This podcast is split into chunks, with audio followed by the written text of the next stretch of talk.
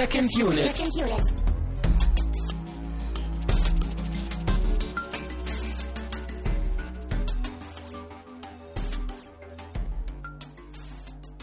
Herzlich willkommen zu einer neuen Ausgabe von Second Unit. Wir sind hochmotiviert und wir sind immer noch Christian Steiner, das bin ich, und bei mir ist Tamine Muth. Hallo. Hallo, hallo. Ja, äh, das übliche Programm diese Woche mal wieder, keine großen Besonderheiten. Wir haben uns zusammengefunden, um einen Film zu gucken. Wir haben diesen Film gerade geguckt und jetzt werden wir über diesen Film diskutieren. Klingt cool. Ja, ist ein tolles Konzept. Ich hoffe, das setzt sich noch durch, dieses Podcast-Ding. Mhm. Ähm, aber bevor wir zum Thema kommen, zum Film kommen, äh, gibt es noch ein paar Ergänzungen.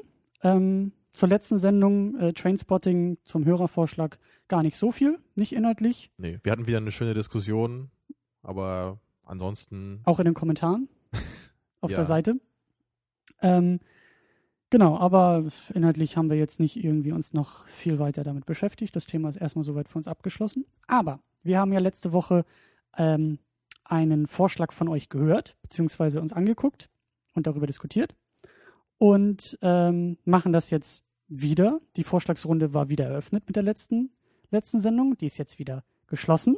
Das heißt, wir haben eine Menge, Menge Filmvorschläge in den Kommentaren zur letzten Sendung bekommen. Davon haben wir uns drei ausgesucht, die wir jetzt wieder an euch stellen werden in einer Umfrage. Die wird so ungefähr zwei Wochen lang gehen. Die hätte ich eigentlich auch schon längst online stellen können, aber da habe ich gar nicht dran gedacht. Ähm, auf jeden Fall, mit dieser Sendung, wenn ihr das hört, ist eine Umfrage online zu folgenden Filmen, die wir uns ausgesucht haben aus euren Vorschlägen. Ja, Nope. äh, die Nummer eins ist Beverly Hills Cop. Genau. Auf der zwei haben wir Ghost Dog. Und auf der drei ist äh, Very Bad Things. Oder wie hieß der? Genau. Ja. Lustigerweise habe ich mir das extra hier aufgeschrieben und du hast das jetzt einfach mal so äh, out of your head rekapitulieren können. Ich bin Ja, sehr das ist die. Leidenschaft. Ja.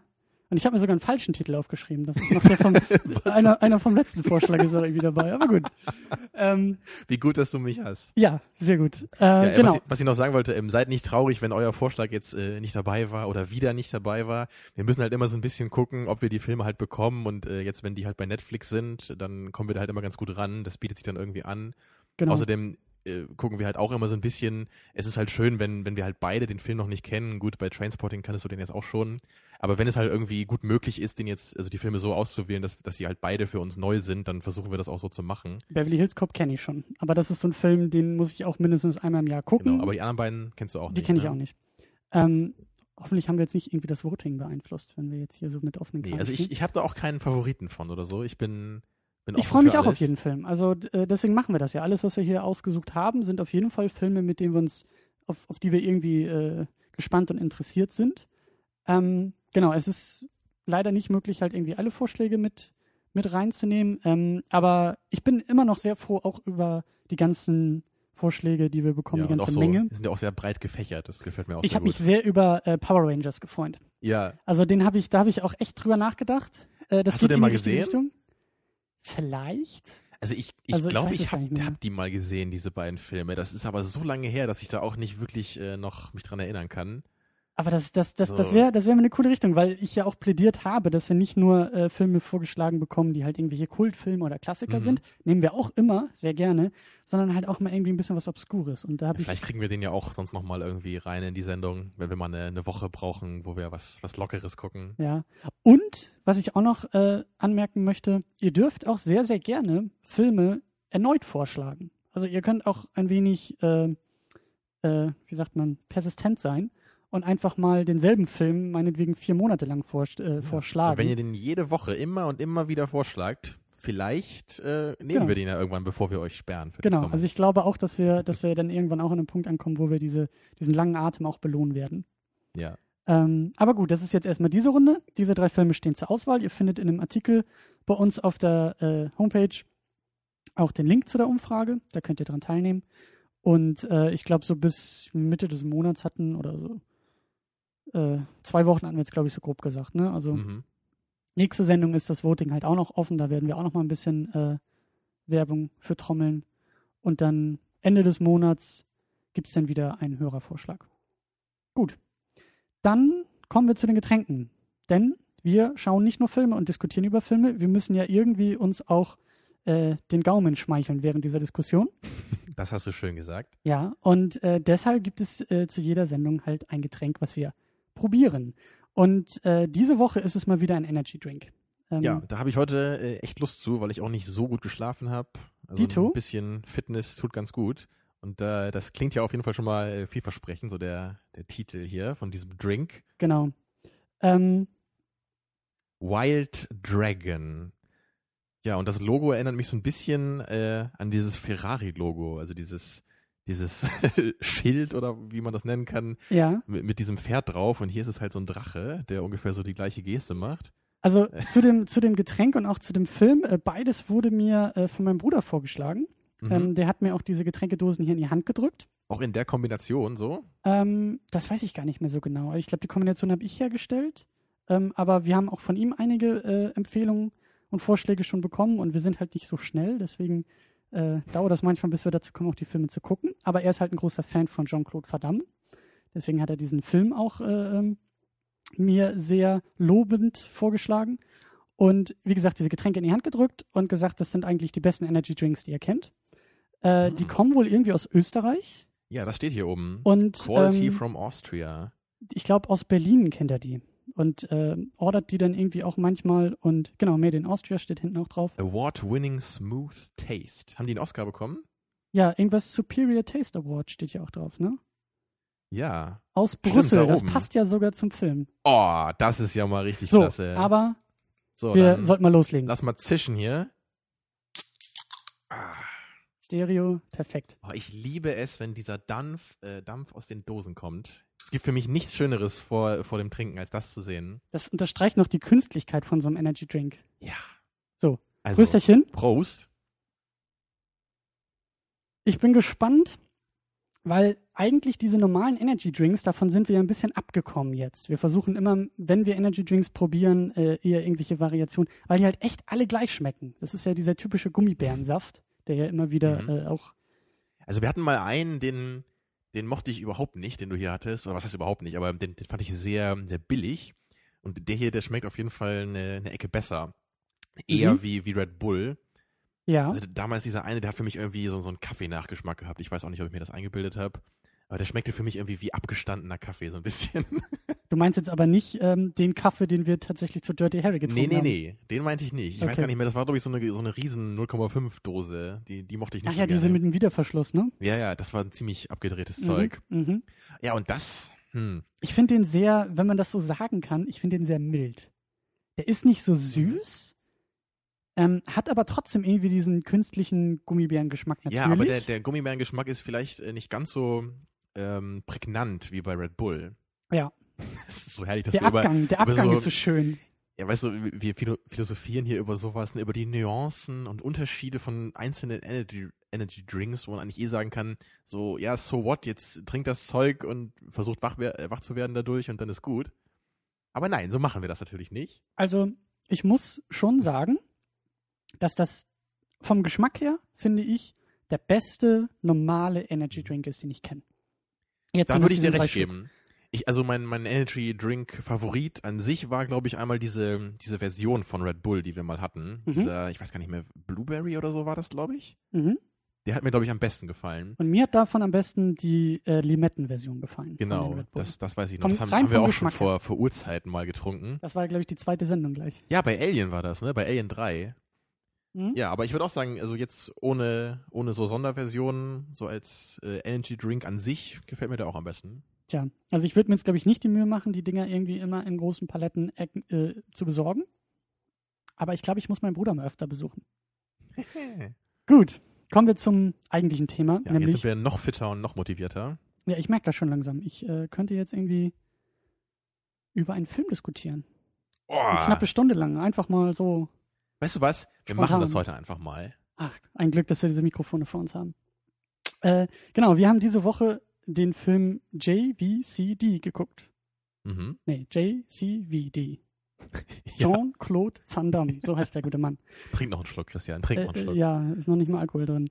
Ähm, ja, ein Film, mit dem du mich äh, freudig überrascht hast vor kurzem. Also ein, ein Vorschlag, den ich von dir nicht erwartet hätte. Muss ich ganz ehrlich sagen. Der kommt ja auch von meinem Bruder.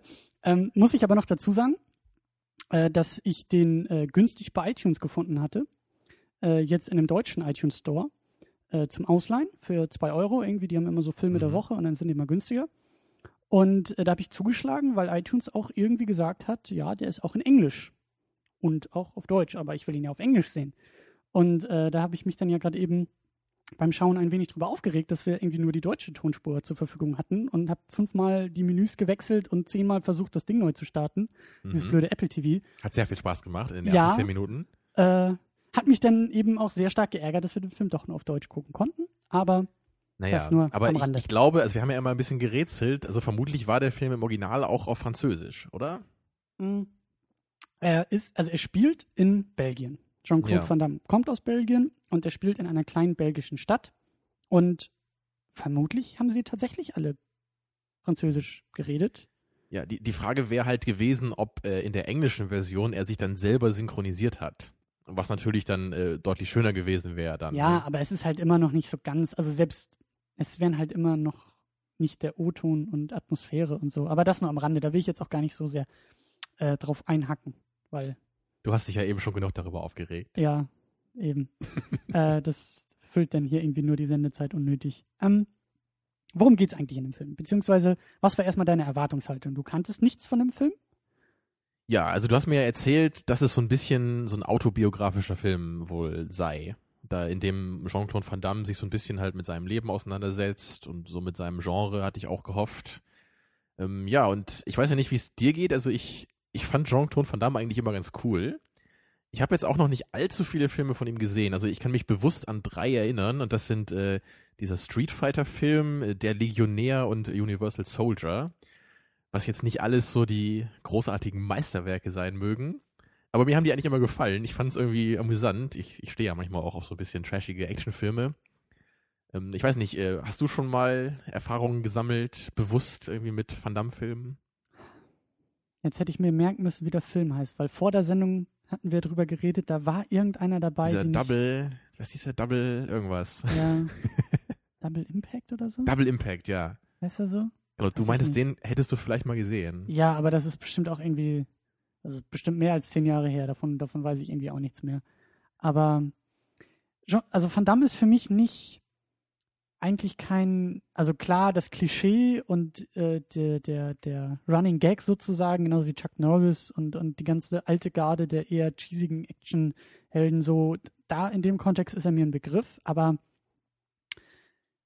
so richtig mit ihm auseinandergesetzt habe ich mich nicht. Also diese Mhm. ganzen Vorlagen, die irgendwie in dem Film auch thematisiert werden, ähm, die kannte ich jetzt nicht konkret, aber der Film hat das eigentlich ganz gut geschafft, so gleich am Anfang nochmal so ein bisschen die Erinnerung aufzufrischen oder das, die vermeintliche Erinnerung, sodass Mhm. eigentlich muss man kein großer äh, Kenner von Van Damme sein oder von diesen Actionfilmen. Ja, um zumindest so zu verstehen, äh, worum es da geht. Ne? Also, also Van Damme ist ja auch wie, S- äh, wie Steven Seagal halt eher so einer dieser, dieser B-Film-Action-Helden. Also die halt auch eine Fangemeinde haben irgendwie, aber die halt nicht so sind jetzt irgendwie wie, wie Schwarzenegger oder Bruce Willis, die halt auch äh, viele schlechte Actionfilme gemacht haben, aber halt zumindest so ein paar Meisterwerke hatten. Ne? Also so sowas wie Schwarzenegger, der hat halt Terminator gehabt und Bruce Willis hat irgendwie Die Hard gemacht. Also wirklich so Filme, die zwar auch Actionfilme sind, aber die halt einfach auch gut sind. Also nicht nur für so, so Hardcore-Fans von so einem Action-Genre halt was sind. Ja. Und solche Filme haben halt äh, Seagal und äh, Van Damme halt nicht so dabei. Deswegen sind die halt eher nur so für Leute, die sich ein bisschen mehr so in der Materie befinden. Die sind halt nie so richtig rausgekommen, ne? Die sind in Genau. dieser Cheesiness B-Movie-Ecke eher geblieben und Schwarzenegger und, und, und andere haben da vielleicht mal einen Abstecher hingemacht, freiwillig, unfreiwillig, sind da irgendwie auch manchmal rausgekommen. Genauso Lou Ferrigno. Der hat es eigentlich auch nicht geschafft, da rauszukommen. Ähm, ja, aber ähm, also das war, also ein bisschen, ein bisschen was von ihm kanntest du schon und deine Erwartungshaltung ging dann halt auch eher Mhm. in die Richtung, dass es, dass es was, was ordentliches in Anführungszeichen wird?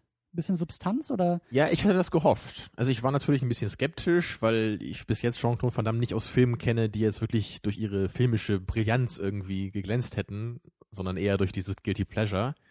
Ähm, ich ich finde es aber immer sehr interessant, wenn halt so, so Actionstars sich so ein bisschen mit ihrer äh, Filmgeschichte irgendwie auseinandersetzen und ich hatte halt gehofft, dass das jetzt so, so ein wichtiger Teil dieses Films werden würde, was es ja auf jeden Fall auch war. Mhm. Ähm, ja, was meinst du? Wollen wir dann mal ein bisschen konkreter einsteigen hier in die Geschichte? Das klingt gut. Ähm, wir haben schon ein bisschen das Intro äh, kurz angerissen. Also der Film beginnt äh, mit Van Damme mitten in der Action, wie er das tut, was er am besten kann, Tritte austeilt. Genau, und, Roundhouse-Kicks. Genau, und Menschen entwaffnet und verprügelt. Genau, und Messernahkämpfe Genau. gepaart mit äh, AK-47-Schießereien. Aber das Ganze hat so einen leichten, so einen leichten Knick irgendwie, schon gleich am Anfang, dass man irgendwie merkt, irgendwie fühlt sich das komisch an. Genau, es fühlt sich nicht so richtig, ähm, es fühlt sich nicht realistisch gemeint an. Ja, genau. Dass man zuerst auch nicht weiß, ist das jetzt, soll das jetzt so sein?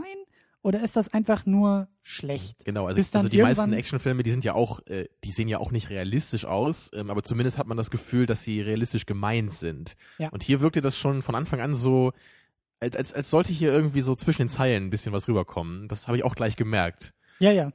Und Ja, das und- wird dann auch relativ schnell klar, dass das Ganze halt quasi an einem Set spielt und Van Damme halt gerade dabei ist, einen Film zu drehen. Mhm. Und ähm, dass deshalb irgendwie auch alles so ein bisschen merkwürdig aussieht. Und Aber diese Szene fand ich wirklich herrlich, weil die war ja, Ja. bestimmt so vier, fünf Minuten lang und hat, er hat auch mit wenig Schnitten operiert und die paar Schnitte waren dann schön kaschiert und das war halt wirklich also so eine Sequenz, wie er sich da irgendwie so durch so eine durch so eine kleine Stadt oder was das da war, ich weiß das gar nicht mehr, wo er er sich da so Geisel richtig, befreien musste. genau, er kämpft sich da durch und und also wirklich so alle diese diese Actionfilm-Klischees wurden halt behandelt in dieser Szene. Also auf also er, er macht diese Typen da fertig auf jede erdenkliche Weise, wie man es irgendwie gesehen hat äh, in so einem Actionfilm, um dann am Ende natürlich die Geisel irgendwie dann mittendrin äh, rauszuholen. Also das, das hat mich richtig gleich schon schon glücklich gestimmt. Mhm. Also das, das hat mich sehr schön in diese Materie reingebracht und mich auch nochmal schön daran erinnert, was ich denn so an diesen alten Filmen halt so schätze dann. Ja, aber das geht dann ja auch gleich weiter, ähm, dass, dass da schon so die ersten Andeutungen in diese ernstere Thematik sind, so dass Mhm. er sich auch so ein bisschen über, ich weiß gar nicht, worüber er sich da noch beschwert hat, aber irgendwie über die Drehbedingungen oder über das Drehbuch oder sowas und Ja, also so ein paar Sachen haben doch wohl irgendwie nicht gestimmt in der Szene und dann Mhm. spricht er da so mit dem, mit dem Regisseur und ja, und der meint dann, oh, komm hier, wir drehen hier keinen Citizen Kane, jetzt mach deinen Job hier und halt die Klappe so. Hm.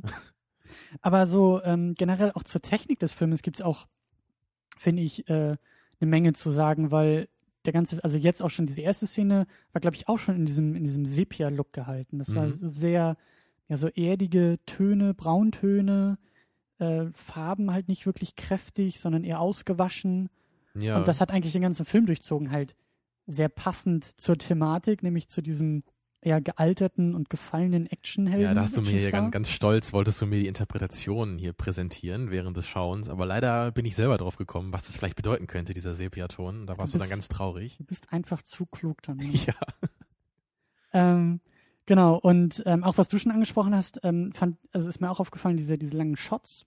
Also das äh, in manchen Momenten, in manchen Szenen habe ich da echt ganz bewusst drauf geguckt, wann der Schnitt gesetzt wird. Und ich das eigentlich eher erwartet habe, also ähm, im späteren Verlauf, also diese typischen, ich weiß nicht, ob das Hollywood-Regelwerk ist, aber so einfach in dem Moment eine, eine, eine Figur irgendwie tritt auf und ist noch nicht im Bild und man erwartet natürlich den Schnitt zu dieser Figur, aber er kommt nicht, sondern die Kamera bleibt die ganze Zeit da und bewegt sich auch manchmal in den Mhm. Szenen, anstatt einfach einen Schnitt zu setzen und dann die Gegenperspektive einzufangen. Äh, geht der Kameramann einfach mit, dreht sich einmal um und schon haben Ja. wir irgendwie den Gegenüber. Und das fand ich sehr schön. Das, ähm, Ja, ich fand das auch sehr erfrischend. Das war nicht äh, so dieses, was man immer und immer wieder sieht, so dieses Shot, Reverse-Shot, so dieses ganz typische Phänomen, wenn halt zwei Charaktere sich unterhalten. Also da hat man ein bisschen, ein bisschen was reingesteckt, so ein bisschen Kreativität, um halt äh, da ein bisschen mehr draus zu machen, einfach aus diesen Shots. Ich weiß auch nicht, ob das vielleicht eher etwas Europäisches ist oder etwas ähm, Französisches sozusagen, dass das dass, dass da eher so gefilmt wird als jetzt in Hollywood. Also ich Puh, das wüsste ich meine mich nicht. ein bisschen mit Hollywood auszukennen, mit der, mit der Machart, aber was so europäische Filme angeht, habe ich echt kein Gefühl, kann nicht drauf zeigen und sagen, ja, das ist quasi, das ist ein deutscher Film. Also so auf jeden Fall können wir uns darauf einigen, dass der Film nicht äh, Hollywood-typisch aussieht. Genau, genau. Das ist Ja. äh, vor allen Dingen auch nicht Hollywood-typisch ist, denn dass manchmal in den Dialogen Schnitte sind. Ja, das fand ich auch ein bisschen verwirrend. Das kam mir immer mal wieder vor. Es waren so ganz merkwürdige Schnitte, die, die halt auch nicht so den, also der Shot wird gar nicht äh, verändert, sondern es, es wirkt eher so, als würden so ein paar Bilder fehlen in diesem Cut. Also auf mich wirkte das so, als ob die Kamera, als ob es einen langen Take gab. Als ob gesagt wurde, okay, wir lassen die Kamera jetzt laufen und im Ja, Drehbuch ja. sind da jetzt irgendwie zehn Sätze, die du sagst. Und dann ist irgendwie nachher im Schneiderraum aufgefallen, okay, von diesen zehn Sätzen brauchen wir aus diesem, die, aus diesem Dialog jetzt aber nur drei. Und dann sind irgendwie in der Mitte sieben rausgeschnitten Und so wirkte das. Also, dass dieser Schnitt eigentlich gar nicht irgendwie gewollt war, sondern irgendwie äh, erzwungen war. Hm, also so hatte ich das jetzt gar nicht so äh, im Gefühl. Also es gab ja auch zum Beispiel einmal diese Stelle, da hat sich dieser eine Polizist so eine so eine kugelsichere Weste angezogen und man sieht halt, wie er sie nimmt und dann ist so dieser Cut und er hat sie halt an. Ja. Weiß nicht, ob du dich daran noch erinnerst. Ja. Und das war ja in dem Moment fand ich das jetzt gar nicht störend, weil es ist ja jetzt auch, ich muss ja nicht sehen, wie er sich diese Weste anzieht. Nee, ich, mein, ich, mein, ich meinte das aber schon in einem Dialog irgendwie mit, mit der Mutter von Van Damme. Also Mhm. die wird irgendwie befragt und von einem Polizisten, den du schon erwähnt hast. Und ihr werden aber irgendwie so ein paar Sätze weggeschnitten, so wirkte das. Das kann auch gewollt sein. Das kann, weil du hast gesagt beim Schauen, dass es so ein bisschen Dynamik reinbringen soll, ein bisschen ja, Lebendigkeit, Lebhaftigkeit, ja, Schnelligkeit. also könnte ich mir zumindest vorstellen. Könnte ich mir auch Also ich fand es vorstellen. jetzt nicht per se irgendwie schlecht oder dass es nur so wirkt, als hätte man da versucht, so ein paar Fehler zu kaschieren oder oder versucht so ein, so ein bisschen das, das Material irgendwie so ein bisschen zu kürzen. Weiß ich nicht. Also den Eindruck hatte ich, aber ähm, Also ich fand es zumindest interessant und ich genau, finde es ist auf jeden Fall per anders. se halt schon mal genau, es ist einfach was anderes und ich finde es schon mal schon mal dadurch immerhin ganz in Ordnung. Äh, mir fällt gerade ein, wir haben doch gar nicht hier die, den Plot eigentlich äh, dargestellt. Ne? Wir reden hier schon von äh, Polizisten und, und Van Dammes Mutter und keiner weiß eigentlich, Ja. worum es eigentlich geht in dem Film. Ja. Ähm, ja, also wir haben ja, wir haben ja eben gesagt, der Film fängt halt an mit dieser, mit dieser langen Actionsequenz. Also da, und dann stellt sich raus, dass das eigentlich ein Film war, den Van Damme halt gedreht hat. Ähm, ja, das war halt nur so, nur so der Aufhänger eigentlich des Films. Und dann geht's eigentlich los mit der richtigen Handlung. Äh, und die ist eigentlich auch relativ simpel. Äh, Jean-Claude Van Damme will nämlich in eine Bank, um äh, Geld zu bekommen, sich Geld zu holen von seinem Konto. Und stolpert da halt zufällig in einen Banküberfall rein. Und diese Gangster nutzen halt diese Chance, um halt nach außen hin so zu tun, als würde Van Damme gerade diese Bank überfallen. Mhm. Und das ist dann so der ganze Plot des Films eigentlich. Dann gibt's halt auch wie üblich diese Dynamiken zwischen den Geiselnehmern und den Polizisten draußen und es sollen Geiseln freigelassen werden und es werden Forderungen gestellt. Ähm, Solche Dinge passieren halt hauptsächlich. Aber zwischendurch gibt's immer wieder so ein paar kleine Zeitsprünge, die uns zeigen, wie Van Damme jetzt in den Tagen vorher, äh, was, was ihm da passiert ist. Da gibt's eine Verre äh, Gerichtsverhandlung mit seiner, äh, über das Sorgerecht seiner Tochter, glaube ich. Mhm. Und dann merkt man so ein bisschen, dass er so Geldprobleme hat. Also, also solche, solche Dinge, die erschließen sich dann im Laufe des Films ganz gut. Er hat irgendwie auch ein Gespräch mit seinem Agenten, der versucht, ihn in Filme zu bringen Mhm. oder halt auch nicht und äh, der irgendwie die Drehbücher nicht liest und, und gar keinen Überblick hat, welche Filme Van Damme jetzt eigentlich schon gedreht hat und welche nicht. Und Ja. äh, ähm, er ist einfach irgendwie an einem, an einem persönlichen und beruflichen Tiefpunkt einfach angekommen. So. Ja. Und mit dieser Ausgangslage geht er quasi äh, da in diese Bank oder Post oder was auch immer das ist ähm, und versucht Postbank. halt irgendwie an, an, an Geld ranzukommen. Und deswegen wirkt das von außen halt auch umso mehr so, dass er diese Bank überfallen würde, weil er ja quasi einen Grund irgendwie dazu Ja, hat. man denkt, er ist jetzt wirklich so am Tiefpunkt. Äh, er kriegt keine, keine Filme mehr. Seine Tochter ist weg. Er hat nicht Ja. mal mehr irgendwie Geld auf dem Konto. Und also am Anfang Ja. dachte man ja auch, es, ist, es war ja auch als, als Zuschauer, hat man ja erst gedacht, ja Mensch, äh, das macht schon irgendwie Sinn, dass er jetzt da vielleicht wirklich mal irgendwie durchdreht. Und naja, dann stellt sich halt raus, dass es dann doch gar nicht so war. Genau. Ähm, ja, die Spoilerwarnung schenken wir uns eigentlich auch diese Sendung, ist eigentlich auch klar. ähm, ja, genau, das ist eigentlich so die Ausgangslage und ähm, der ganze Film steht und fällt einfach mit Van Damme.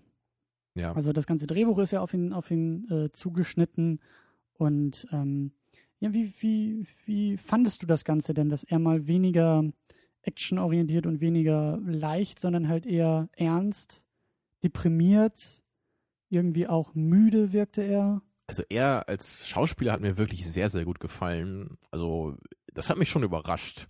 Also vor allem diese eine Szene, wo er so mit dem Publikum so ein bisschen spricht oder, oder mit Gott oder so, wüssten wir nicht ganz genau. Also das war richtig so ein, so ein, so ein quasi Monolog, den er da hält für, weiß nicht, zwei, drei Minuten, glaube ich sogar. So Mhm. richtig ohne Schnitt. Das hat mir sehr, sehr gut gefallen. Das wirkte richtig Also- glaubwürdig. Noch dazu, ähm, er wird halt richtig mit so, mit so einem Podest quasi nach oben gefahren. Also Ja. man sieht, die Kamera fährt halt mit, man sieht, dass sich nur der Hintergrund quasi verschiebt und auf einmal ist er quasi über dem Set und man sieht nur Genau, diese er spricht Laternen so, so über den Film hinaus irgendwie. Genau, und, und das, das sagte er, glaube ich, auch irgendwie so nach dem Motto, ja, und das ist jetzt äh, so, so, ich glaube irgendwie, das hat gar nicht viel jetzt mit dem Film zu tun, aber da geht's halt wirklich auch, also er fängt auch an zu weinen dabei, da geht's dann Mhm. eben um sein persönliches Leben, um seine Drogen, die er genommen hat, sein, sein, ähm, ja, diese, dieser, dieser Filmstar-Status, den er denn irgendwie Genau, hatte. so sein, Traum, der wahr geworden ist und dann irgendwie wieder, wieder eingebrochen ist. Und es war Mhm. überhaupt nicht cheesy. Also ich fand es richtig äh, glaubwürdig und emotional. Also auch als er da angefangen hat zu weinen, also wenn man da jetzt irgendwie an Nick Cage denkt, wenn der anfängt zu weinen, dann kann man halt nur laut loslachen eigentlich, weil es halt überhaupt nicht glaubwürdig wirkt. Mhm. Aber da, also das fand ich wirklich, äh, wirklich, wirklich klasse. Und auch in den anderen Szenen, also dieses, dieses Deprimierte, was er ausstrahlt, diese, diese schon, also er versucht ja auch immer freundlich zu sein zu den Leuten, die er so trifft auf der Straße und die irgendwie auch so seine Fans sind. Er versucht ja immer nett zu sein und will den Autogramme geben und Fotos machen, aber er wirkt halt sehr ausgelaugt dabei. Er wirkt Mhm. halt wirklich, er, er möchte halt eigentlich allen recht machen, aber er kann irgendwie gar nicht mehr, weil er so, so platt ist inzwischen. Sagte er dann ja auch irgendwann, dass er zwei Tage lang nicht geschlafen hat und Mhm. dann im Laufe der Zeit sehen wir dann ja auch, ähm, was du auch erzählt hast, die Vorgeschichte mit der Tochter, mit dem Geld und mit der Karriere. Und ähm, finde ich auch, dass er das wirklich, wirklich gut macht und äh, dass das, glaube ich, auch das große Risiko am Anfang des Filmes eigentlich war, was, wenn er das nicht, äh, wenn er diesen Film nicht so hätte tragen können. So, der, der ganze Film wäre halt gescheitert einfach. Aber so ähm, funktioniert das Ganze. Er trägt den Film. Ich bin jetzt nicht so sicher, also ich habe im Vorfeld ähm, teilweise denn, äh, ich weiß gar nicht wo, aber teilweise schon gelesen, so immer wenn dieser Titel des Filmes halt aufkommt, weil das ist halt eben so der erste und glaube ich einzige ernsthafte Van Damme-Film, äh, dass, dass er das ja so gut machen würde, dass er einen Oscar verdient hätte für diese Rolle und für das Spiel und weiß ich jetzt nicht, ähm, ob das jetzt vielleicht ein bisschen zu viel des Guten wäre.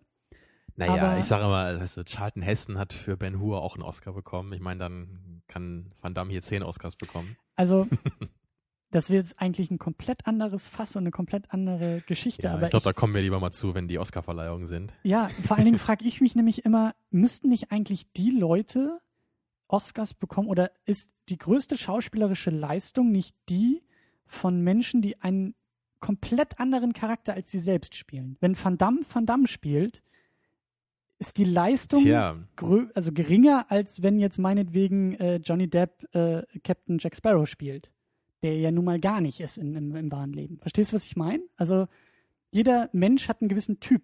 Es gibt die Leute, die sind von sich aus irgendwie locker und lustig. Wenn die in einer Komödie spielen, das liegt denen eher. Das, äh, ja. ne, da ist kein großes, keine große Veränderung des Charakters oder der, der Schauspieler ist irgendwie vonnöten, um so eine Rolle zu spielen. Ja, das Problem ist halt nur, wenn du jetzt nur die, die Darstellung siehst als solche, dann weißt du ja nicht, wie der Mensch wirklich ist.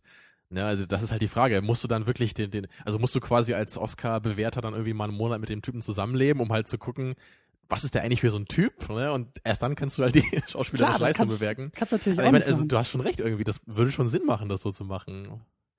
Naja, Ich- aber ich glaube, das würde jetzt hier zu weit führen. Vielleicht langt auch irgendwie ein Kaffee, dass man zusammen Kaffee trinken geht mit den Oscar. Aber ist egal. Also, auf jeden Fall hast du recht. äh, Man, ich würde auch sagen, also wenn wir jetzt, sagen wir mal, wir, wir nehmen jetzt Oscar mal als das Symbol für eine sehr, sehr gute schauspielerische Leistung, dann würde ich auch sagen, äh, bin ich mir auch nicht so ganz sicher.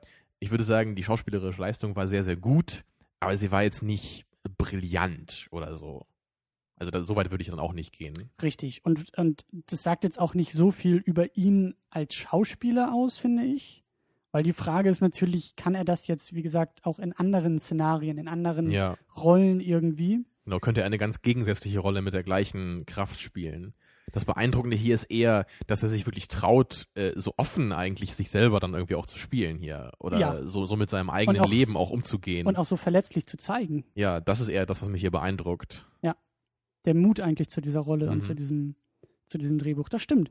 Und ich finde schon, dass, also nach diesem Film bleibt jetzt so ein bisschen der Eindruck, dass ich ihm es echt gönnen würde, auch mal die, die Chance einfach zu kriegen, wie meinetwegen Schwarzenegger in späteren Jahren auch einfach andere Rollen mal zu spielen. Und Mhm. klar, irgendwie auch im Action-Setting, aber auch Aber zumindest nicht jetzt wirklich nur in diesem, diesem Trash-Film Genau. oder, oder diesen ganz Low-Budget-Produktionen, sondern dass er auch mal die Chance hat, einen, einen richtigen Hollywood-Film zu machen, so in Anführungsstrichen. Genau, er also darf- einen er mit einem darf vernünftigen wie- Budget. So. Ja, er darf meinetwegen auch äh, wie McClane, äh, wie, wie Bruce Willis als Sean McClane dann irgendwie auch Familienvater sein und ne, so ein bisschen das Drumherum. Aber gerade wo, wo ich jetzt nochmal an Total Recall denke zum Beispiel, also ich könnte mir halt locker vorstellen, dass er so eine Rolle halt viel, viel besser gelöst hätte als Colin Farrell jetzt zum Beispiel.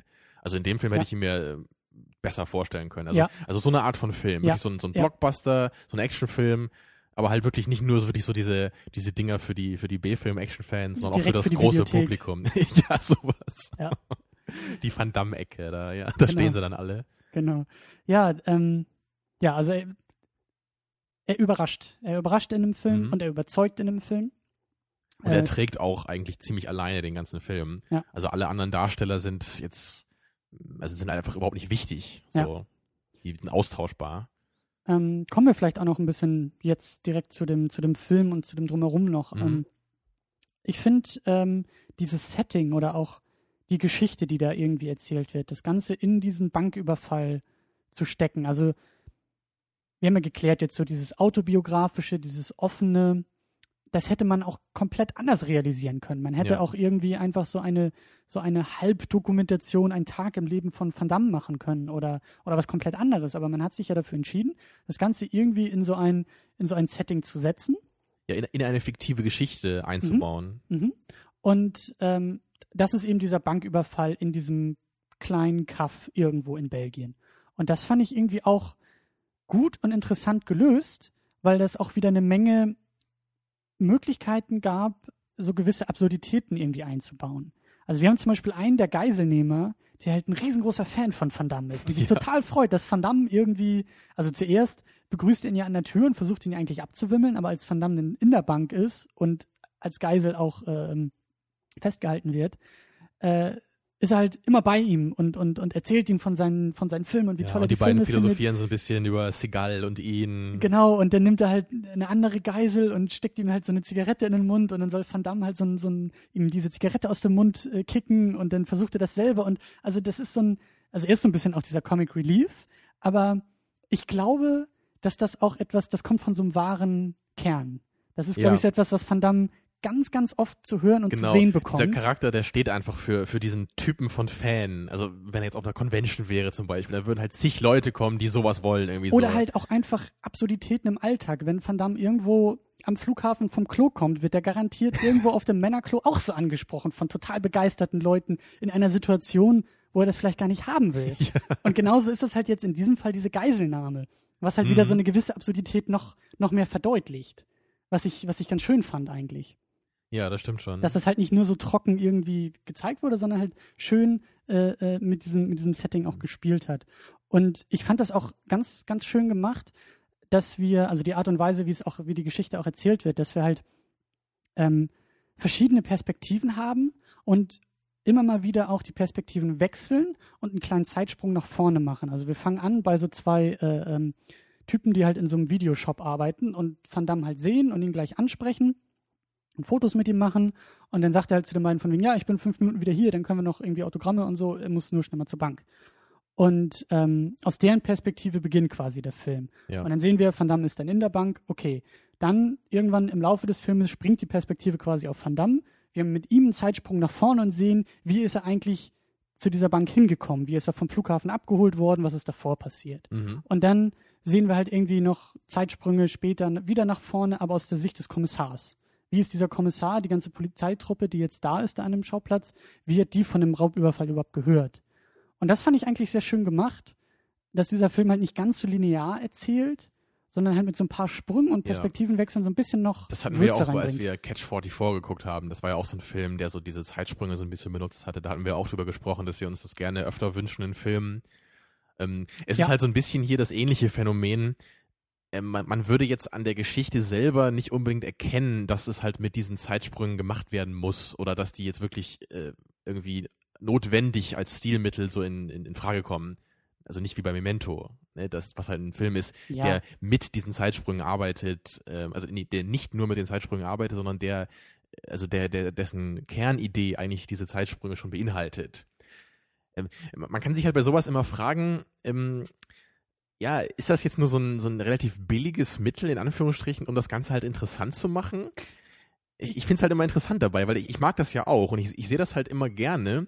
Äh, Ich, ich überlege mir halt immer, würde ich es eigentlich am liebsten in jedem Film so sehen, damit es halt Ja. irgendwie spannend wird? Das ist der Punkt. Also im Gegensatz zu, zu Catch 44 zum Beispiel soll das hier ja den Film nicht tragen und auch gar nicht den Reiz des Filmes ausmachen, sondern es ist wirklich wie so, ein, wie so eine, wie so eine Prise, die du, die du irgendwie in die Suppe wirfst. Das ist so ein ganz Ja, du leichtes hast recht. Das ist schon ein bisschen Highlight. was anderes das, noch. das kann auch raus, aber ich fand es halt ganz nett um so ein bisschen bei der Stange zu bleiben. Ja, zumal der Film ja auch nicht unbedingt jetzt so ganz periodenhaft erzählt. Also so äh, der, der Grundverlauf ist ja schon irgendwie noch linear. Nur, nur im Detail wird es dann so ein bisschen verdreht manchmal. Also ja. das, das stimmt schon. Also ich meinte halt nur, ähm, ich, ich, ich, ich tue mich immer so ein bisschen schwer, äh, Filme dafür zu loben, weil ich das Gefühl habe, man könnte das eigentlich in jedem Film machen. Weißt du? Ich, ich will halt nur so Filme wie Memento dafür richtig loben, weil die halt richtig, äh, wirklich das, das in mhm. ihrem Konzept verankert haben. Mhm. Und das ist halt noch eine ganz andere Liga. Ich mag das, glaube ich, einfach viel zu sehr, dass ich das äh, nicht auch bei solchen Filmen, wo es einfach nur nett ist, nette Beilage ist, äh, weiß ich nicht, da fällt mir das einfach auf, da gefällt mir das schon ähm, das ändert jetzt aber auch nichts an meinem Eindruck äh, vom ganzen Film oder so. Das ist jetzt nicht. Äh ja, also im Grunde sind wir uns ja einig. Ich habe es ja auch gemocht hier und ich bin mir auch ziemlich sicher, dass der Film nicht so gut gewesen wäre, wenn es weggelassen wäre, äh, worden wäre. Weil es ist, es macht es einfach interessanter so. Mhm. Wenn man halt hier und da immer wieder so ein paar Puzzlestücke von Jean-Claude's, äh, Jean-Claude's Vergangenheit jetzt irgendwie erfährt. Man kann ihn dann als Charakter ein bisschen besser einordnen im, im Laufe des Films und versteht auch so ein bisschen die verschiedenen Sichtweisen besser der einzelnen Charaktere. Mhm. Ist, ich mag es halt auch gerne. Aber ich, ich bin irgendwie, ich weiß nicht, ich, ich, ich habe immer, ich habe so ein, so ein ungutes Gefühl im Magen, wenn ich dem Film dafür wirklich richtig lobe. Okay. Ich, aber ich weiß auch nicht. Du mochtest nicht alle Schauspieler oder nicht, nicht jede Besetzung. Ist ja. Das richtig? Also das größte Problem hatte ich halt mit diesem, äh, mit diesem Anführer dieser äh, Geiselnehmer. Es gab ja so drei, drei Villains im Grunde. Mhm. Da hatten wir ja einmal diesen, ja. genau, einmal diesen, diesen bisschen Comic Relief Typen, diesen Van Damme Fan. Und dann gab es eher so diesen unscheinbareren, unsicheren Typen, der eigentlich nicht so viel macht jetzt im Laufe des Films, eher so der Handlanger, Handlanger ja. Mhm. Und dann gab es halt diesen, diesen, äh, ja, Anführer. Der sieht so ein bisschen aus wie Professor Snape in den Harry Potter Filmen, fand ich, weil er auch so eine Frisur hat. Also so wie Alan Rickman. Ähm, ja, und der war mir halt wirklich ein bisschen zu überzogen. Also er war halt richtig so dieser psychotische Typ, der am liebsten alle umbringen möchte und das sagt er auch in jeder zweiten Szene. Und er ist halt immer aggressiv und will immer so alle kontrollieren und allen Befehle geben. Ähm, ich hatte halt das Gefühl, dass der eigentlich nur äh, in diesem Film war, also in dieser Geschichte, um halt diesen Konflikt richtig aufrechtzuerhalten. Weil wenn er halt weg gewesen wäre und, und diese anderen beiden, also es nur die anderen beiden Geiselnehmer gegeben hätte, dann hätte sich wahrscheinlich die ganze Sache irgendwie friedlich aufgeklärt. Ja. Oder man hätte gar nicht gewusst, warum eigentlich gerade diese beiden Typen jetzt die Bank überfallen. Ich glaube, dann wäre es auch noch mehr ins, äh, ins ähm, Komische abgedriftet. Dann hätte ja. nämlich dieser, dieser Comic Relief zu sehr überwogen und dann wäre es halt wirklich, dann hätte man die Geiselnahme irgendwie am, am, am Skattisch irgendwie aushandeln können. So, so ungefähr. ungefähr, genau. Ähm, und leider hat mir das halt ja. dadurch nicht so, nicht so ganz gefallen. Ich hätte es halt irgendwie schöner gefunden, wenn, wenn wirklich alle drei Geiselnehmer so, so ein bisschen glaubwürdiger gewesen wären, so ein bisschen realistischer, aber trotzdem diese, diese Aspekte gehabt hätten. Es muss halt nur nicht so ganz überzogen sein für meinen Geschmack. Mhm. Also das war einfach nur so mein, mein Gedanke dabei. Ich, ich würde jetzt auch nicht sagen, dass es so nicht funktioniert. Es hat mich halt äh, einfach nicht so richtig, es hat mich so ein bisschen gestört irgendwie. Ich fand es halt auch gerade im Vergleich zu, zu Van Damme einfach äh, dann sehr schwach weil halt sein Charakter irgendwie so, so cool war und auch so gut gespielt war und dann halt im Vergleich diese ganz unrealistischen, überzogenen Geiselnehmer. Finde ich auch. Vielleicht hätte, also es ist ja alles um Van Damme herum irgendwie strukturiert in dem Film. Und die, Geiselnehmer sind mhm. ja eigentlich auch nur Reibungsfläche für ihn. Genau, ja. Und ähm, vielleicht hätte man den, den, den Oberbösewicht Geiselnehmer vielleicht einfach nur ein bisschen anders besetzen müssen. Einfach einen anderen Schauspieler, auch wie du sagst, die halt auch mhm. super blass neben Van Damme einfach war. Also da, das waren halt auch so, so, so zwei, drei Szenen und Momente, wo die halt irgendwie so alle nebeneinander standen und ich mir auch dachte so, oder das habe ich dann ja auch zu dir gesagt, also eigentlich Van Damme, weißt du, der kann die beiden halt irgendwie, also der muss die Nummer schief angucken und eigentlich müssten die umfallen. Ja. So. Also da braucht Van Damme nicht mal der richtige Actionheld sein, ja. ne, sondern da reicht's auch, wenn er einfach nur Van Damme ist als er selber, weil genau. diese beiden verweichlichten Typen da, auch wenn die eine Knarre haben, also da genau. denkt man dann auch, ja, ne. Ob Van Damme also, jetzt schon so müde und depressiv ist, dass er sich gar nicht mehr traut, die jetzt mal eben fertig zu machen da. Genau. Aber äh, kommen wir vielleicht noch zum Ende, ähm, weil, das, weil das damit auch äh, ganz, ganz schön spielt. Also wir haben ja schon gespoilert ohne Ende und äh, deswegen ähm, finde ich, können wir das auch sehr, sehr konkret besprechen, mhm. weil das halt super, super schön ist, finde ich. Ähm, das spielt halt so ein bisschen mit Erwartungshaltung und, und äh, Realität. Denn äh, das Geiseldrama endet halt so ein bisschen das, das damit, dass dieser Oberbösewicht von diesem Comic Relief halt erschossen wird. Die Geiselnahme löst sich dann so ein bisschen auf Und dieser zweite Geiselnehmer nimmt halt, äh, will mit Van Damme halt raus, äh, um, um halt irgendwie sicheres Geleit zu haben, ihn, ihn halt quasi als, ja, als Geisel tutschelt irgendwie zu haben vor der Polizei. Und ähm, das ist so ein bisschen dann der Höhepunkt. Die Polizei geht ja immer noch davon aus, dass Van Damme derjenige ist, der, die, der, der, der Geiselnehmer ist, weil er ja auch die Telefonate geführt hat, die Lösegeldforderung immer durchgegeben hat. Und ähm, weil in dem Moment ist es nämlich so, Van Damme kommt halt raus und auf einmal wird das Bild irgendwie heller und die, die, die, das Licht wird irgendwie heller und dann haben wir auch so zwei, drei Effekte äh, in dem Bild, wie quasi die Filmrolle so ein bisschen Aussetzer hat. Ja, ja. Ganz, ganz schön. Wunder, schön. wunderschön. Und wir nämlich uns auch gefragt haben, so, hä, was, was geht hier gerade vor? Und dann, ne, Szenario immer noch Van Damme mit dem Geiselnehmer am Rücken und Van Damme, der den Geiselnehmer aber wegschubst und dann natürlich mit so einem Roundhouse-Kick einfach umlegt und als strahlender ja, Held. Genau, das Publikum, Polizei, also die, die Menschen genau. draußen feiern ihn, der reckt genau. die Arme in die Luft. Und er hat den Tag gerettet und, und äh, naja, und dann kommt halt wieder so dieser Filmriss-Effekt so ein bisschen und dann ist die eigentliche, das eigentliche Schauspiel quasi, was passiert, äh, ich glaube, ich glaube, wird der Geiselnehmer, wird er erschossen oder so? Weiß ich gar nicht genau, aber. Nicht, ich glaube nicht, aber, aber Van, Van Damme, Damme wird festgenommen. Ja, aber, aber Van Damme verpasst dem Geiselnehmer halt wirklich eine. Er macht halt nicht mit diesem Roundhouse-Kick, sondern er macht halt so auf eine realistische Weise. Er haut ihm halt einen so in den Magen und duckt sich schnell weg und wird dann auch gleich von den Polizisten abgeführt. Genau. Aber das, also es war halt so schön, dieser Kontrast zwischen, zwischen dem, was er sich so wirklich im, im Geist vorstellt, so, ne, wie er selber so auch zu diesem ikonischen Helden jetzt da so ein bisschen werden will in diesem Moment, in dem ja. er halt immer verkörpert. Ja.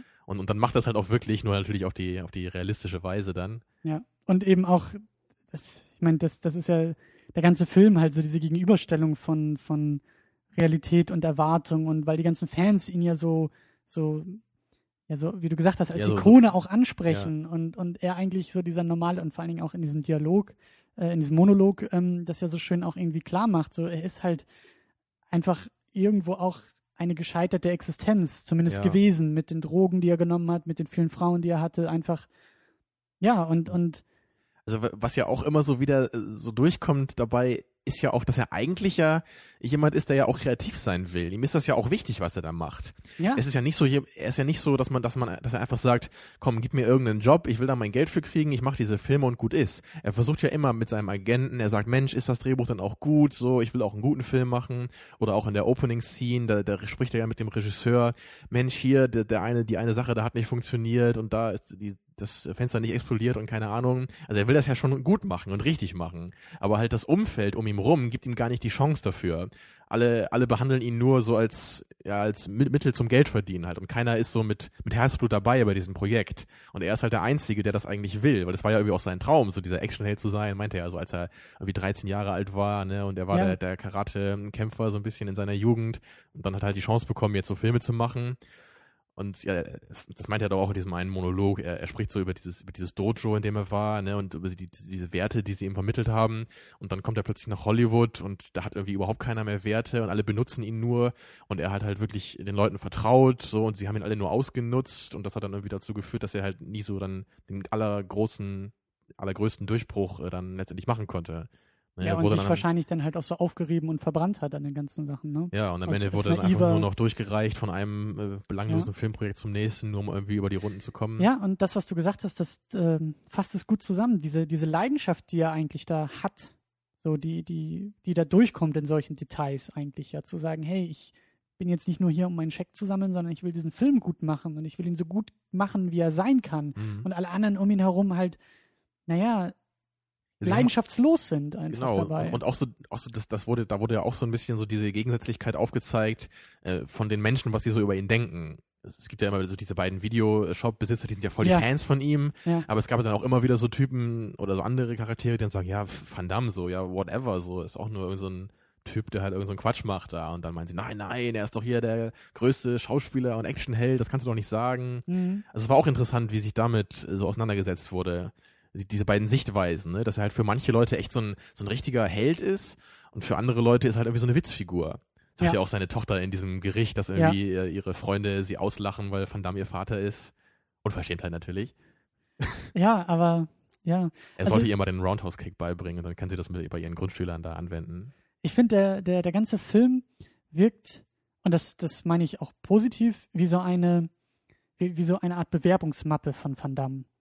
So quasi nochmal das zweite Vorstellungsgespräch in Hollywood zu versuchen, zu sagen, okay, ähm, ich bin nicht nur das, was ich früher gemacht habe, sondern ich kann auch das sein, wenn man mir die Möglichkeit Mhm. gibt, ähm, halt so wie in diesem Film, einfach auch einen guten Film irgendwie in einem guten Film spielen zu können. Und er hat keinen Spagat gemacht, ne? Im ganzen Film.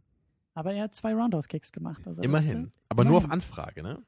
Na gut, also der eine war auf also der Anfrage und letzte der andere war in seinem Aus dem Kopf. Herzen. Ja. Mit Liebe.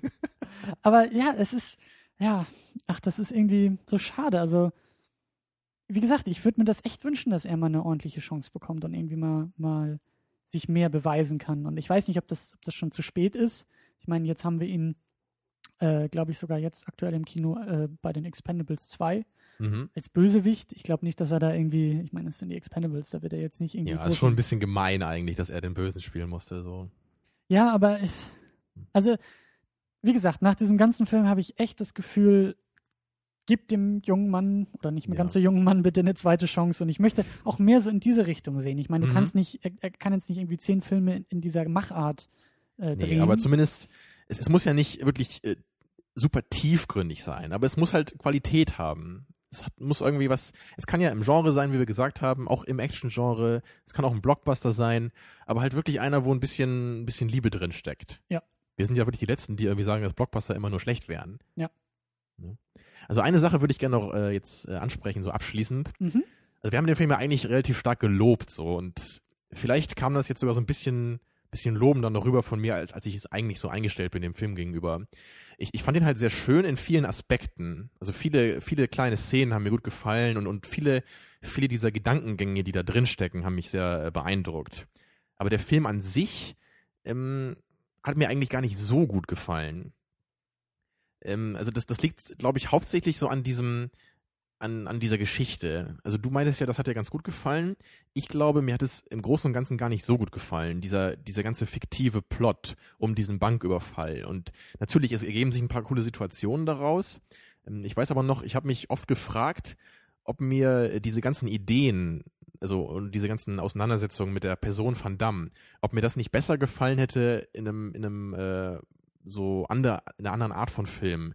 Also einfach, wenn du dir vorstellst, so eine Art Autobiografie von seinem Leben, die er selber spielt. Wir, wir sehen ihn so, wie er, wie er als Kind irgendwie jetzt anfängt, Filme zu machen und also so diese, diese, diese ganze Geschichte von seinem Leben, so ein bisschen sein Aufstieg so und dann irgendwann so sein, sein Fall wieder. Mhm. Weißt du, also ohne diesen ganzen fiktiven Plot. Also ein Film, in dem er einfach nur so versucht, sein, sein Leben zu verfilmen, so ein bisschen. Also ich könnte mir vorstellen, dass mir das vielleicht sogar besser gefallen hätte. Ist natürlich schwer zu sagen, ist nur so ähm, spekulativ. Mhm. Aber, Also aber ich muss, ich muss sagen, Ja. ähm, dass ich diesen, dieser, diesen Eindruck schon teile, den du gerade äh, formuliert hast. Also der Film ist nicht perfekt und vielleicht kommt er jetzt auch ein bisschen zu gut rüber, wie wir ihn dargestellt haben. Aber also den Eindruck hatte ich auch so ein bisschen, dass manchmal die Idee des Filmes besser ist als der Film selber, als die Ausführung selber. und also ich, ich ähm, fand übrigens auch, dass es sogar ein paar Längen gab, obwohl der Film ja auch Ja, ja. nur so 90 Minuten lang ist. Ja, ja, ja, ja. Aber ähm, also ich, wie gesagt, also so, so insgesamt äh, finde ich, finde ich diese, diese, diesen fiktiven Part eigentlich, eigentlich ganz schön. Ähm, aber wie gesagt, er ist, er ist nicht perfekt. Und ähm, die Frage bleibt vielleicht auch noch so ein bisschen in den nächsten Wochen, ob tatsächlich der Film, also ob die Idee besser ist als die Ausführung des Filmes, ob, ob was hängen bleibt auch irgendwie bei dem Film. Aber ähm, ja, ich weiß nicht, ob, ob es, wenn es nicht so fiktiv wäre und auch nicht in so einem, in so einem fiktiven Setting, dann hätte es vielleicht auch zu ernst sein können und, und äh, ich meine, eine Dokumentation hätte ich jetzt auch nicht, also wäre interessant auf jeden Fall, Mhm. aber die ist, also das wäre mir, glaube ich, zu einseitig dann. Zu sehr aus Ja, das seiner kann auch Perspektive. Das ist dieser Film jetzt auch irgendwie, aber durch das Fiktive wird das irgendwie noch ein bisschen aufge, aufgefrischt, finde ich. Ja, es ist. Und auch, das ist, das ist der Punkt. Ich glaube, dieser Monolog, ähm, wo er in die Kamera spricht und halt weint und erzählt von seinem Leben, ich glaube, der funktioniert so auch nur in diesem Film. Mhm. Wenn das jetzt der Höhepunkt einer Dokumentation gewesen wäre, dann hätte nämlich genau der Punkt äh, äh, passieren können, dass wir sagen, Gott, ist das cheesy und ja, das uiuiui. stimmt. Also dieser Monolog war ja schon das Highlight des Films, das kann man wohl ganz deutlich sagen. weil es auch so schon. unerwartet kam. Ja, Da hast, also ich war echt, ich, ich war überrascht, was da jetzt passierte. So. Und ähm, aber du willst, glaube ich, so ein bisschen auch auf die auf die allgemeine Frage, also lass uns, lass uns den Film vielleicht ganz kurz noch einordnen. Auf jeden Fall der Daumen nach oben. Ja, würde ich auch sagen. Ganz klar. Er ist nicht Ähm, perfekt. Man muss, glaube ich, auch, man muss, finde ich, kein großer Fan von Van Damme sein, um den Film zu verstehen. Um Nee, man, man muss nur ungefähr wissen, worum es da geht. Aber das macht der Film ja eigentlich ja ganz gut, dass er das irgendwie Ja. auch ein bisschen rüberbringt. Ja. Ne? Also man, man muss halt schon irgendwie so ein, so ein Interesse haben, glaube ich, an, an, an Filmen und an, an, an Genres so und an Auseinandersetzungen damit. Es ist halt kein Film, der jetzt einfach nur irgendwie unterhält, weil er irgendeine Geschichte erzählt oder so. Es Genau. ist halt eher ein Film, der, der sich ja mit, mit einer filmischen Sache befasst. Also ja, ein also Film der gefallene, über der gefallene das Star. Medium Film irgendwie oder ja oder über den über Personen aus aus dem Filmbereich über über Genres das muss einen interessieren auf jeden Fall sonst kann der Film glaube ich nicht funktionieren Mhm. ist halt kein Film der jetzt einfach so durch seine filmischen Qualitäten so glänzen kann ne, oder durch seine Geschichte dass er dadurch jetzt schon gut wird. Es sind eher halt die, die vielen kleinen Momente die ihn halt äh, irgendwie sehr sehr charmant halt rüberkommen lassen und halt auch wie du auch meintest diese vielen Ideen die halt so hinter diesem Projekt stehen ist auch das, was, was mich eigentlich viel mehr so beeindruckt an dem Film, als jetzt wirklich das Konkrete, was jetzt damit gemacht wurde. Ja, Ja. aber alles in allem ist es trotzdem für mich ein klarer Daumen nach oben. Ja, ist jetzt auch so ein Film, den muss man wahrscheinlich nicht jetzt öfter mal angucken. Mhm.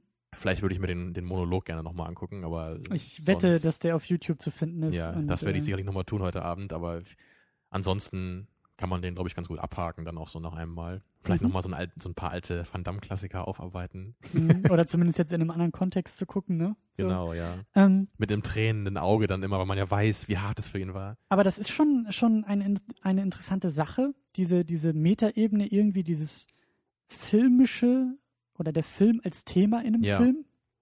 Und auch ähm, dieses autobiografisch, halbautobiografische irgendwie.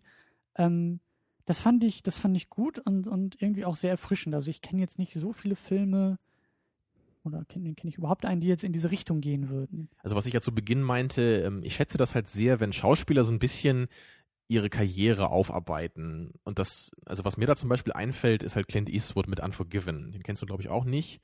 Leider nicht. Aber das ist halt auch ein sehr schöner Film. In, da spielt Clint Eastwood zwar nicht sich selber, da spielt er auch so einen Westernhelden, aber er macht das auf so eine ganz andere Art und Weise. Er ist da wirklich so der alte, der alte, so, so retired, ist er richtig so. Er, er Ja. lebt auf so einem kleinen Bauernhof, wo eigentlich Ja. nichts läuft so. Und dann kriegt er halt wieder irgendwie so einen Job und muss dann nochmal los und dann ist halt richtig, richtig cool. Dann, dann soll er auf sein Pferd aufsteigen und er kann irgendwie gar nicht mehr richtig reiten so. Also er ist richtig so der alte Mann, der sich nochmal aufrafft. Und dann, dann geht es richtig in diesem Film wirklich darum, wie er so irgendwie ein, ja, damit abrechnet kann man nicht sagen, aber zumindest sich, sich wirklich mit, mit seinen früheren Filmen so auseinandersetzt und mit dieser, mit dieser Rolle, die er da immer gespielt hat. Und das ist halt wirklich super schön, wenn man diese Filme halt auch gerne gesehen hat früher. Und das erinnert mich jetzt Mhm. an äh, den Trailer zu dem neuen Schwarzenegger, The Last Stand, Ja, wo es ja irgendwie auch, klar, das ist halt auch eine fiktive Rolle, aber schon Schwarzenegger, wieder diese Metaebene, spielt einen Polizisten, der irgendwie auch schon gealtert ist und der sich halt auch nochmal so aufraffen muss, so diese, diese ja, es könnte in die Richtung Welle. gehen. Und ähm, das finde ich schon spannend. Das ist ja so generell, so wie auch jetzt hier Van Damme, so ein bisschen diese Schauspieler, die auch in ihren Rollen altern. Die halt mit ihren Rollen auch altern. Ja, weil sie Und können nicht plötzlich andere Sachen spielen, so richtig. Also Clint Eastwood hat es schon geschafft, Ja. aber so wie Van Damme, der kann ja nicht plötzlich anfangen jetzt dann. Ja, oder äh, Schwarzenegger. Also den, Genau, ne? gerade er. Aber, aber das finde ich schon, das finde ich super interessant. Das geht auch so ein bisschen jetzt in dieses, in diese Revival-Ecke von den Expendables, die ja auch Mhm. irgendwie, also gerade Stallone, der ja auch irgendwie erkannt hat, oder na gut, mit den neuen Filmen, die er macht, vielleicht nicht ganz so erkannt hat, dass er das gar nicht mehr machen kann. Aber bei den Expendables, der ganze Film funktioniert ja auch zum Großteil nur so, dass diese alte Garde irgendwie wieder zurückgeholt Eben, wird. wenn das irgendwelche Leute wären, wäre der Film halt völlig äh, uninteressant. Der lebt halt davon, dass man diese ganzen äh, Schauspieler halt einfach kennt durch ihre alten Action-Klassiker. Und deswegen will man sie zusammen sehen in so einem Film. Es ist nicht so, dass man einen Film sehen möchte, in dem irgendwelche alten Leute äh, nochmal äh, loslegen und irgendwelche Action-Sachen machen. Nee, nee, das ist halt wirklich ein Film, der lebt nur durch die Namen. Ja, aber ich finde das halt schön, dass, dass, dass sowas möglich ist, dass wir halt, ähm, wie gesagt, so dieses, diesen Alterungsprozess auch auf der Leinwand der Schauspieler in Ja, ja, solchen auf Rollen auch Fall. irgendwie sehen. Und ähm, ja, da- das, das ist ja schon auch wieder so eine, so, ein, so ein fast so eine Retro-Geschichte irgendwie. Ähm, weiß ich nicht, also das, äh, ja, ach, mir fehlen irgendwie die Worte. Ich muss noch einen Schluck trinken. Also das, das Schöne dabei ist ja, genau, wie du gesagt hast, dass es halt Filme sind, die sich halt irgendwie auch mit dem Medium Film befassen. Oder zumindest mit dem, mit dem Genre des Actionfilms. Und auch so ein bisschen das, diese Wand durchbrechen, die, die vierte Wand zum Zuschauer halt, weil die Filme eben auf dieser Metaebene erst funktionieren, ja. auf diesem Hintergrundwissen. Genau, man, man schaut nicht nur jetzt auf den Film und, und mag den irgendwie, sondern der Film macht irgendwie was anderes. Der berührt einen noch auf eine andere Weise, weil er einen an früher erinnert, weil er so ein bisschen jetzt zeigt, was mit diesen Leuten passiert ist, ist die man von früher kennt. Und das finde ich eine sehr interessante Dynamik eigentlich. Das würde ich mir auch noch öfter wünschen. Mhm. Also ich, ich, ich weiß auch nicht, mir fallen da auch wenig andere Filme noch ein, die so auch in diese Richtung wie Unforgiven irgendwie gehen. Ja, oder halt auch irgendwie, ähm, das war ja so dein, deine Frage oder deine Idee, die du, die du jetzt bei dem Film hattest, ob es auch Filme gibt, bei dem das Filme machen das Setting quasi ist. Ja, das, nicht, hatte ich mir. Kein Making-of oder so, mhm. sondern halt ein, eine, eine fiktive Geschichte an einem Set irgendwie oder bei den Dreharbeiten eines eigentlich anderen Filmes passiert.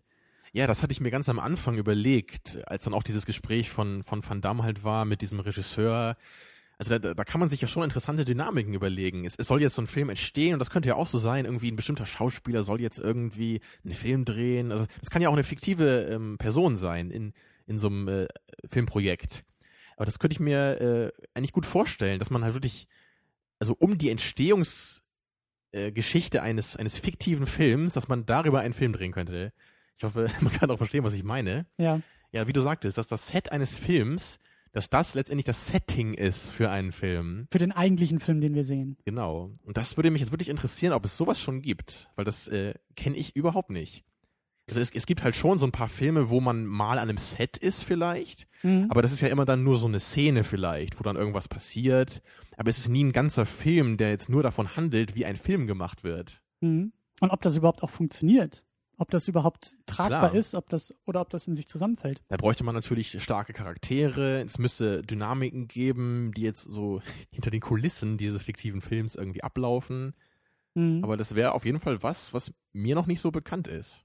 Da fällt mir gerade ein, ähm, Serien, TV-Serien. Da gibt es nämlich äh, einige, die in diese Richtung gehen. Ähm, eine, die ich gerade gucke, äh, Sports Night von 99 2000 ähm, spielt halt an einem, in einem Fernsehstudio, nämlich in einer Sportsendung. Das ist halt jeden Abend so eine Live-Nachrichten-Sportsendung und ähm, da hat man dann auch so ein bisschen diese Einblicke hinter die Kulissen und Dynamiken, aber alles halt an diesem, oder das meiste halt an diesem Set. Dann ähm, mhm.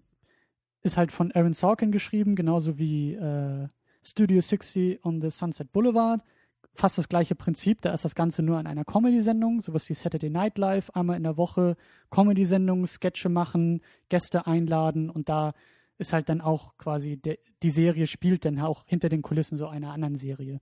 Und zuletzt hat er The Newsroom gemacht, eigentlich fast auch wieder das gleiche Ding, nämlich hinter den Kulissen einer Nachrichtensendung. Wie werden Nachrichten überhaupt gemacht? Wie gehen die Charaktere damit um? Liebesgeschichten und sie mag ihn, aber er die andere und so weiter. Und ähm, würde mich auch interessieren, ob das irgendwie, also weil, weil mir jetzt nur diese Serienbeispiele einfallen. ja, das aber das geht schon in die Richtung, die mir da jetzt so vorgeschwebt ist. Schon, ja. Halt nur dann in Filmform irgendwie. Ja, äh, also als Serienform ist das, kannst du natürlich viel mehr auf die Charaktere eingehen. Da hast du viel mehr Raum und viel mehr Zeit, um dich, um dich damit zu, zu beschäftigen mit der Charakterentwicklung. Deswegen ist ja weiß fast nicht, wie hier, äh, hör mal, wer da hämmert, ne? Das ist ja im Grunde auch so ein bisschen ja, so, ja. ja. Aber da kommen wir, da kommen wir eigentlich zu dem nächsten Punkt oder zu dem nächsten Versuch, den wir mit euch mal starten wollen. Äh, und zwar möchten wir mal versuchen, jede Woche, äh, um auch ein bisschen äh, die Diskussion auch in den Kommentaren aufrechtzuerhalten, einfach mal äh, den Ball an euch zurückgeben, liebe Hörerinnen und Hörer. Äh, und deswegen stellen wir die Frage direkt an euch. Kennt ihr solche Filme? Kennt ihr Filme, die so ähnlich funktionieren wie diese TV-Serien oder wo vielleicht auch ein bisschen allgemeiner irgendwie das Thema des Filmemachens oder diese Metaebene von Filmen mit reinspielen oder wo es auch irgendwie ja diese vierte Wand so ein bisschen durchbrochen wird oder wo ja. auch einfach so ein Vorwissen, so ein filmisches Vorwissen mit einfließt. Nicht einfach nur ja ein Film in Unterhaltungsform, sondern ja ein Film für Filmfreunde sozusagen. Ja, genau das. Ja, oder, oder auch so ein bisschen vielleicht noch Filme, die halt auch so in diese Richtung wie Unforgiven gehen. Dass halt ein, ein Schauspieler sich ein bisschen, Genau. Ja, oder wie jetzt auch der, der Van Damme-Film heute, dass ein Schauspieler Ja. versucht, so sich mit seiner Vergangenheit so ein bisschen auseinanderzusetzen, also mit seiner filmischen Vergangenheit. Und auch Ja. persönlichen, die hat da ja auch ein bisschen mit reingespielt. Ja, und was genau. mich auch interessieren würde, weil wir das Ganze jetzt so ein bisschen aus männlicher Perspektive haben, also das wäre so das, das Sahnehäubchen quasi. Gibt es das eigentlich auch mit weiblichen Schauspielern oder mit, mit weiblichen Charakteren, Figuren? Weil ich, das ist ja sowieso das Phänomen, dass in Hollywood dürfen ja nur die Männer alt werden. Die Frauen sind dann Ja. ja irgendwann weg. Die siehst du ja nicht mehr.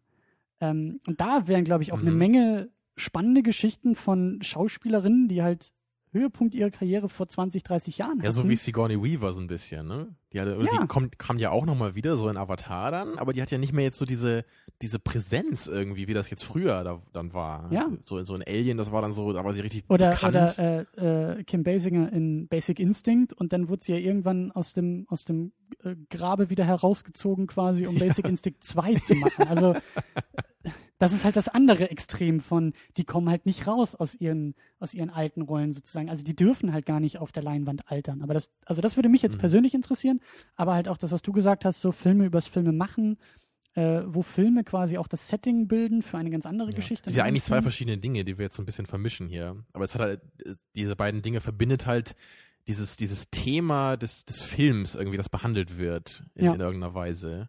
Deswegen äh, meldet euch in den Kommentaren, wenn euch irgendwie, es mag vielleicht ein bisschen obskur sein, aber wenn euch da vielleicht irgendwie was einfällt oder wenn ihr einfach über dieses Phänomen noch mitdiskutieren wollt, macht das gerne bei uns. Ähm, auf jeden Fall äh, in den Kommentaren nennt uns auch Filme.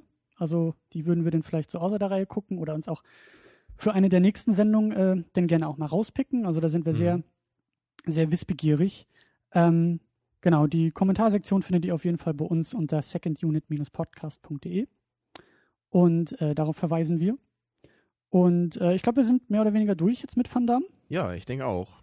Das Es war, war, eine wirklich schöne. eine interessante Erfahrung. Mhm. Ja, es war jetzt nicht so der, der beste Film aller Zeiten oder, oder aber sonst perfekt was. für diesen Podcast. Ja, aber es war sehr interessant und irgendwie, irgendwie eine schöne Sache. So, ich bin froh, dass ich den gesehen habe. Genau, ich auch. Das war, das war eine schöne Empfehlung und ähm, das hat uns gut gefallen. Und die Energy Drinks schmecken immer noch sehr lecker. Tja, Ähm, Tja Christian. genau, nächste, Nächste Woche. Woche ist es endlich soweit. Oh. Ich freue mich schon drauf. Also, äh, das ist das Schöne, wir machen das Ganze jetzt ja auch nicht erst seit gestern, sondern wir haben ja auch schon ein paar Sendungen im Archiv und ähm, wir gucken nämlich nächste Woche endlich die Avengers. Endlich. Ich fühle mich nicht so ein in bisschen. 3D und nicht auf Deutsch. Endlich ist es möglich. Genau, nächste Woche gibt's nämlich die Blu-ray, die flattert direkt in meinem Briefkasten. Deswegen könnte es vielleicht unter Umständen sein, dass wir nicht am Freitag online sind mit der Sendung, sondern vielleicht erst Freitagabend oder am Samstag, je nachdem, wie gut wir es schaffen aufzunehmen. Kommt und drauf an, ob äh, Jean-Claude Van Damme hier unsere Post überfällt. ja, genau, und ob auch der Postmann meinen Briefkasten findet. Äh, das hoffe Kevin ich doch mal sehr stark. der Postman. Genau der. äh, Paar Kent, jetzt im nächsten Sommer. Ähm, genau, Avengers. Und äh, den haben wir ja eigentlich schon vor Monaten gucken wollen, als er rauskam im Kino. Und wir haben uns ja furchtbar darüber aufgeregt, dass der hier in Kiel nur in 3D lief. Und ich glaube, er ist dann irgendwann eine Zeit lang, Monate später, dann nochmal in 2D gelaufen. Aber da war schon klar, dass die Blu-ray äh, relativ bald ansteht. Äh, deswegen haben wir damals Captain America geguckt. Auf den können wir vielleicht nochmal verweisen, so als, als kleine Vorbereitung. Ja, ich hoffe, ich muss bei Avengers nicht andauernd auf Captain America verweisen als äh, Beispiel. Nein, das wirst du schon nicht, keine Sorge. Aber du bist ja nicht so der riesen Marvel-Fan, also Film-Fan, äh, wie ich das bin. Ähm, ich werde mich, habe ich jetzt heute beschlossen, äh, spontan, obwohl ich eigentlich gar nicht die Zeit habe, aber äh, ich habe da Bock drauf, ich werde mir die Marvel-Filme nochmal alle reinziehen, also die Marvel, Marvel-Filme sozusagen, angefangen bei Iron Man, Hulk, Iron Man 2, äh, Thor und Captain America als Vorbereitung. Ähm, da gibt's kein Special oder sowas zu, aber ihr könnt äh, sehr gerne äh, bei Twitter uns folgen unter 2nd-unit, Und im Geiste bei uns sein. weil da werde ich, glaube ich, in den nächsten Tagen, äh, wenn ich die Filme schaue, dann immer mal ein wenig äh, meine Meinung dazu aus, auskippen in dieses Twitter. Ja, da bist du dann diesmal ein bisschen alleine dabei. Vielleicht gucke ich mir auch mal einen dann mit an oder so, aber ich ich, glaube, ich habe die Filme auch noch ganz gut präsent und ich bin jetzt nicht so der, der wirklich der Hardcore-Fan von diesen Superheldenfilmen. Ich habe sie ja auch präsent, aber ich freue mich so drauf, dass ich die eigentlich nochmal gucken will. ja. Aber ich, ich glaube, ich kann auch gut äh, über Avengers dann reden, jetzt ohne die nochmal zu gucken, jetzt die Woche vorher. Ja.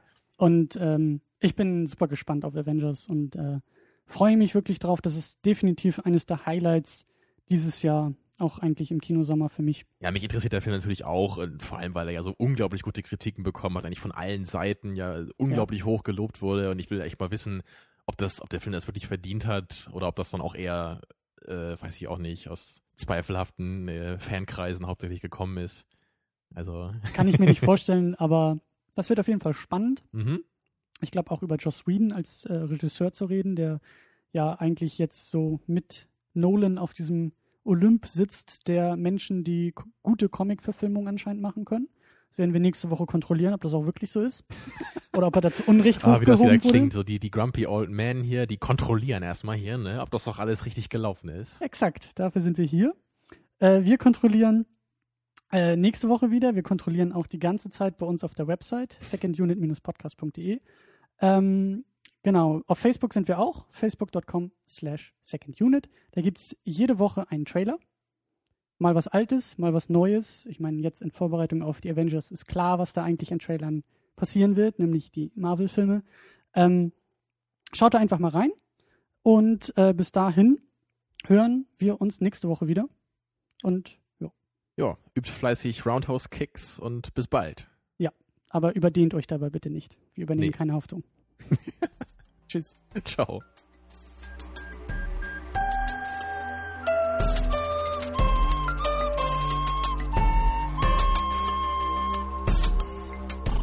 Second unit. Second unit.